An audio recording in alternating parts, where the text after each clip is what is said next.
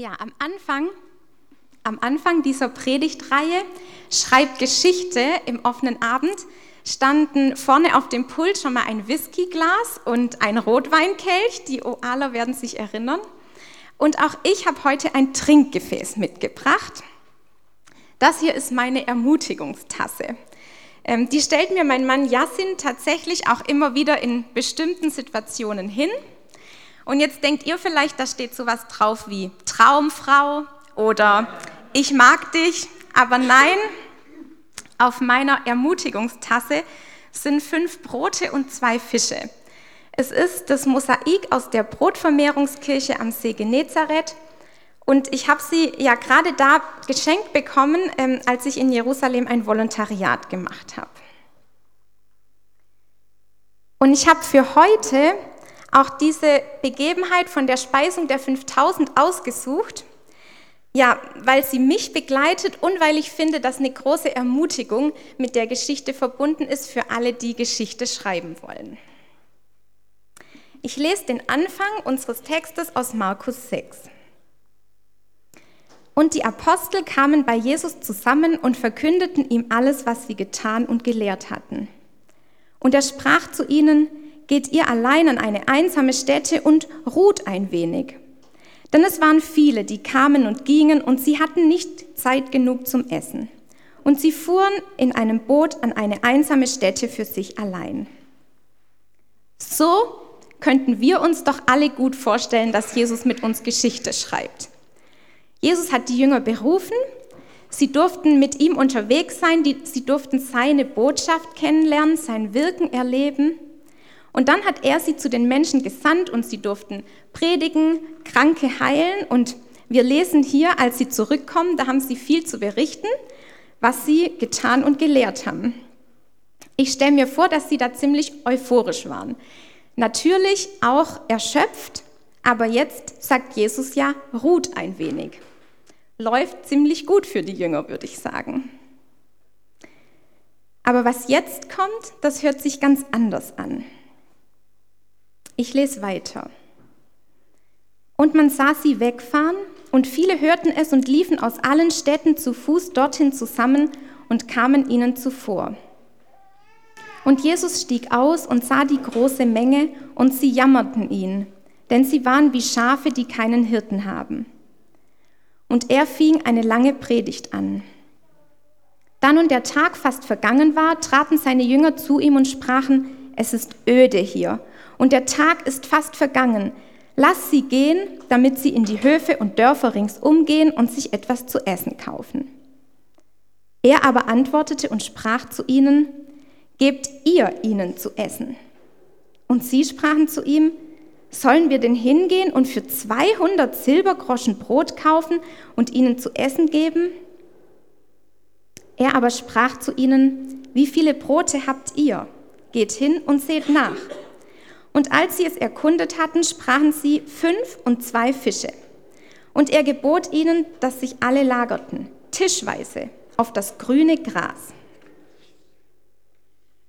Und sie setzten sich in Gruppen zu hundert und zu fünfzig. Und er nahm die fünf Brote und zwei Fische und sah auf zum Himmel, dankte und brach die Brote und gab sie den Jüngern, dass sie ihnen austeilten. Und die zwei Fische teilte er unter sie alle. Und sie aßen alle und wurden satt. Und sie sammelten die Brocken auf, zwölf Körbe voll und von den Fischen. Und die die Brote gegessen hatten, waren 5000 Männer. Jesus und seine Jünger blieben also nicht allein. Da waren eine Menge Menschen, die Sehnsucht hatten nach dem, was Jesus verkündet, nach der Liebe, die er lebt, nach der Heilung, die von ihm ausgeht und nach der Orientierung, die er gibt. Und Jesus hat sich ihnen zugewendet. Aber irgendwann ist es spät geworden und die Jünger machen Jesus aufmerksam, dass die Leute jetzt doch was zu essen brauchen. Und jetzt kommt die Herausforderung für die Jünger. Gebt ihr ihnen zu essen. Jesus gibt seinen Jüngern einen Auftrag, der sie an ihre Grenzen bringt, den sie doch eigentlich gar nicht bewältigen können. Und das zeigt auch ihre Reaktion. Um Brot für alle zu kaufen, bräuchten wir einen halben Jahreslohn. Wie soll das gehen? Als würden sie sagen wollen, Jesus, du weißt doch, dass wir nicht reich sind. Du weißt doch auch, dass wir so viel gar nicht dabei haben können. Was soll das? Das ist doch nicht ermutigend, das ist entmutigend. Wir wollen deinen Auftrag ja erfüllen, wir wollen mit dir Geschichte schreiben, aber das können wir nicht. Willst du, dass wir scheitern? Und was wird überhaupt aus den Menschen, die jetzt hungrig sind? Wir kennen ja das Ende der Geschichte und halten dann die Jünger oft für pessimistisch, weil wir das Ganze vom Ende her sehen. Aber mal ganz ehrlich, objektiv betrachtet haben sie schon recht. Sie haben einfach viel zu wenig, um den Hunger der Menschen zu stillen. Jesus stellt sie hier in eine Situation, in der sie einfach nur empfinden können, was ich hier habe, ist nicht genug. Und ich kenne solche Situationen gut. Wenn ich zum Beispiel die Geschichten von den geflüchteten Jugendlichen auf unserer Sommerfreizeit höre, da möchte ich dann gern was sagen, was hilft. Und ich möchte gern Zeugnis geben, aber ich finde keine Worte. Beziehungsweise alles, was ich sagen könnte, es hört sich irgendwie so platt an. Oder was antwortet man jemandem, der fragt, wie Gott es zulassen kann, dass Nordsyrien jetzt wieder angegriffen wird? Der sagt, dass er nicht mehr beten kann. Das Gefühl, zu wenig zu haben, habe ich gerade auch manchmal in meinen Freundschaften. Eigentlich möchte ich meinen Freundinnen mehr zur Seite stehen, mehr Leben teilen. Ich möchte mehr für sie beten. Aber mein Sohn Jakob findet es verständlicherweise und auch berechtigterweise äh, nicht gut, wenn ich lange telefoniere. Also ähm, ja, bleibt es manchmal einfach nur bei einem Stoßgebet am Wickeltisch und bei, einem kurzen, bei einer kurzen Nachricht. Und auch im Religionsunterricht habe ich manchmal das Gefühl, ich habe wirklich nur fünf Brote und zwei Fische und meine Schüler sind auch noch Vegetarier und haben eine Glutenunverträglichkeit.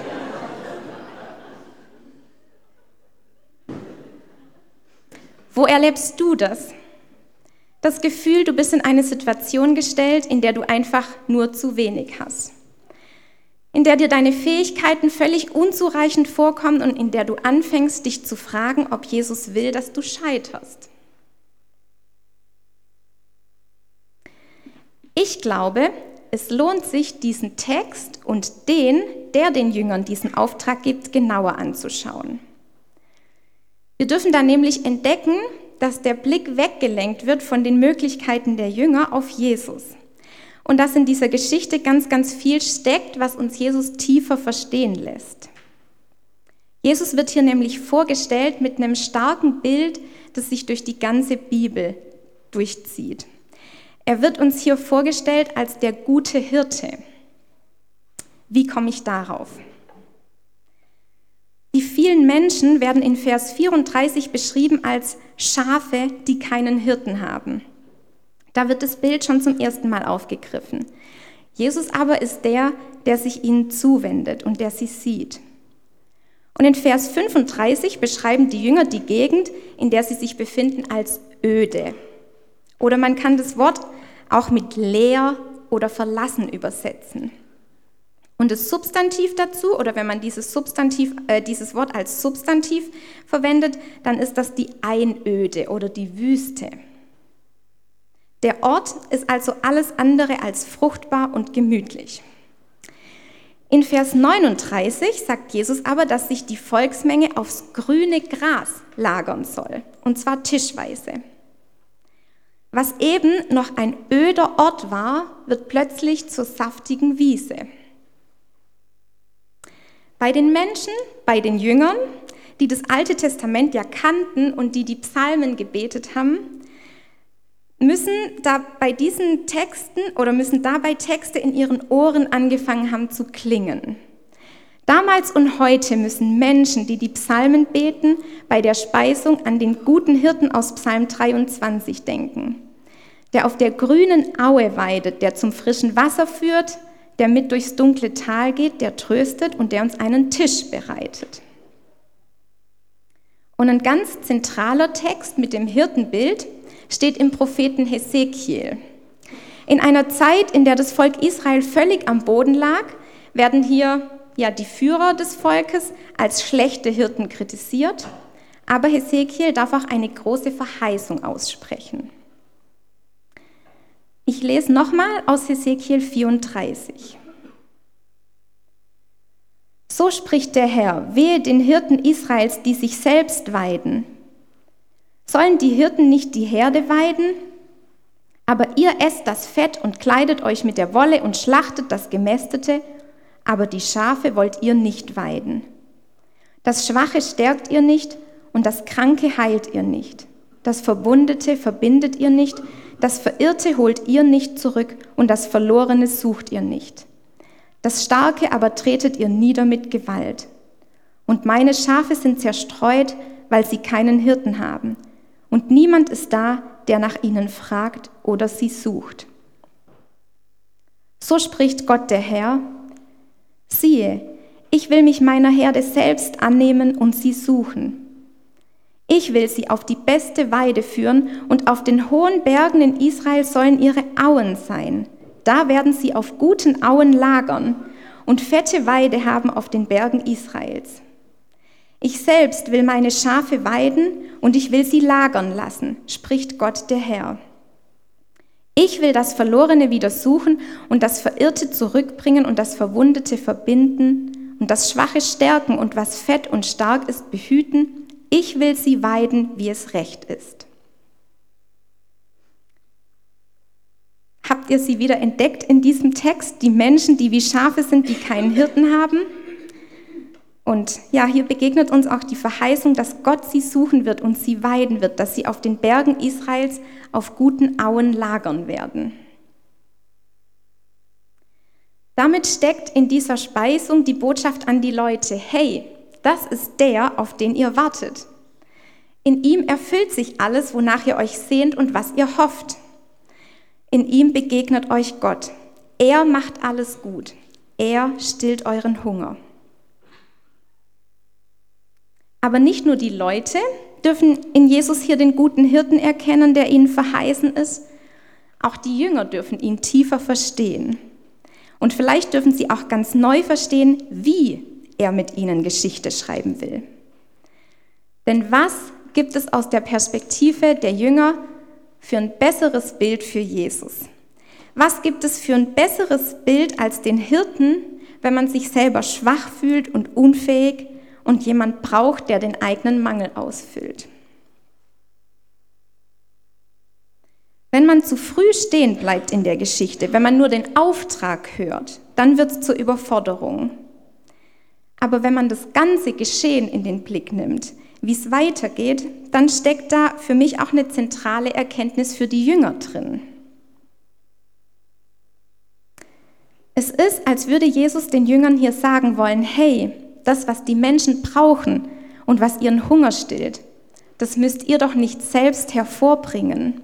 Und das könnt ihr doch erst recht nicht kaufen. Ich bin's doch. Ihr könnt sie nicht satt machen mit dem, was ihr habt. Und ihr müsst es auch nicht. Das ist meine Aufgabe. Ihr müsst nicht der Hirte sein.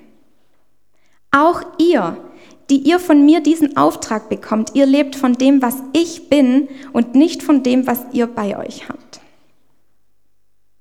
Aber ich will euch gebrauchen. Gebt mir eure fünf Brote und zwei Fische. Gebt sie mir mit dem ganzen furchtbaren Gefühl, dass es zu wenig ist. Und dann dürft ihr austeilen, was aus meiner Hand kommt. Und die Jünger dürfen auch erleben, wie eine fette Weide aus ihrer Wüste entsteht. Sie dürfen erleben, wie aus Mangel Fülle wird und wie Jesus mit ihrem zu wenig Großartiges vollbringt. Und jetzt erscheint dieser Auftrag an die Jünger irgendwie in einem anderen Licht. Das steckt hinter meiner Ermutigungstasse. Daran will ich mich halten und erinnern, wenn es mir zu gering erscheint, was ich zu geben habe. Und die Geschichte begleitet mich nicht nur, weil ich oft in Situationen stecke, in denen es mir nicht genug vorkommt, was ich habe, sondern ich durfte es auch erleben, ähm, ja, dass Gott trotzdem Menschen berührt. In dem Gästehaus, in dem ich in Jerusalem mitgearbeitet habe, da haben wir wöchentlich Gottesdienst gefeiert, aber es gab niemanden, der Musik machen konnte. So kam es, dass ich alleine die Lobpreisband war und ich habe mich völlig überfordert gefühlt. Jetzt kennen die CVJMer vielleicht meinen Bruder Matthias, der hier vorne oft am Klavier sitzt und denken, so schlimm kann es ja nicht gewesen sein. Aber mein Können am Klavier ist wirklich nicht mit seinem zu vergleichen. Wer mich hört, fragt mich bestimmt nicht, äh, ob ich in seiner Band mitspielen möchte. Und als ich da so saß, überfordert, wurde mir klar, das sind meine fünf Brote und zwei Fische, die ja von der Tasse, die ich als Begrüßungsgeschenk bekommen habe. Und die stelle ich jetzt zur Verfügung. Und ich bitte Gott, dass er es in seine Hände nimmt und dass er den Rest tut. Und er hat den Rest getan. Zumindest haben die Leute trotzdem gesungen. Wenn wir jetzt die Geschichte so übertragen, dann müssen wir aber, glaube ich, bei drei Dingen aufpassen, dass wir nichts Falsches erwarten oder dass es nicht schief wird. Erstens, das ist keine Selbstoptimierungsgeschichte. Selbstoptimierung würde heißen, mit Jesus wirst du besser, leistungsfähiger.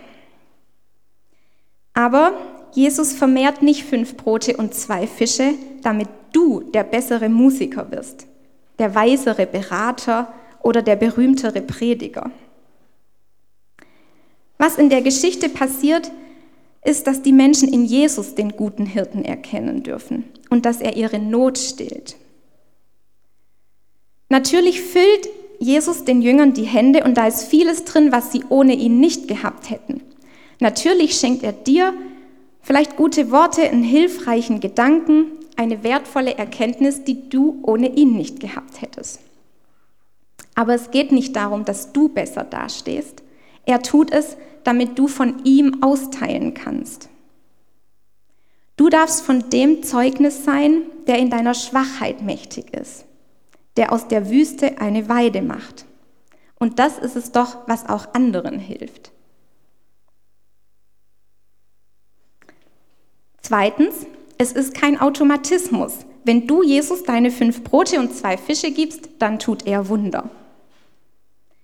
Und wir erleben es auch oft nicht als Automatismus, wenn wir uns irgendwo einbringen mit unseren Gaben, mit unserer Zeit, mit unserer Kraft. Wir haben sicher alle jemand vor Augen, der irgendwie trotzdem hungrig geblieben ist. Der immer noch sagt, ich kann das nicht glauben. Oder warum lässt Gott das zu? Oder, oder, oder. Und es ist manchmal schwierig auszuhalten. Aber Gott legt sich hier in der Geschichte nicht auf einen Automatismus fest. Wenn du das tust, dann tue ich das. Oder immer, wenn du dich überfordert fühlst, dann tue ich was Bestimmtes. Sondern es wird uns hier gesagt, wer er ist. Er ist der gute Hirte und das ist was anderes. Er ist der gute Hirte, indem Gott sich selbst seinen Menschen zuwendet, ja sich seiner Menschen annimmt und sie sucht, wie Hesekiel das sagt. Und er wirkt durch dich. Du darfst Teil von Gottes Geschichte mit dieser Welt sein und die ist noch nicht zu Ende. Vertrau seiner Verheißung.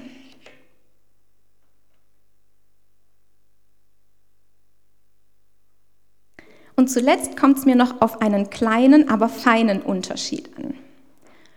Hör die Geschichte nicht so, du sollst was für Gott tun, sondern hör sie so, Gott will was mit dir tun. Von Professor Eckstein habe ich gelernt, frag nicht, wie soll ich das auch noch schaffen, sondern wie willst du das durch mich schaffen? Frag nicht, was kann ich auch ohne Gott tun, sondern schöpfe aus seiner Gnade, denn er hat genug. Christsein heißt nicht Leben für Gott, sondern Leben aus Gott. Christliche Leiterschaft heißt nicht, dass wir den Hirten imitieren und ersetzen, sondern dass wir erkennen, dass wir immer Schafe bleiben. So sagt er in einem Vortrag. Ich lese es nochmal und dann wird kurz Stille sein. Frag nicht, wie soll ich das auch noch schaffen, sondern wie willst du das durch mich schaffen? Frag nicht, was kann ich auch ohne Gott tun, sondern schöpfe aus seiner Gnade, denn er hat genug. Christ sein heißt nicht Leben für Gott, sondern Leben aus Gott.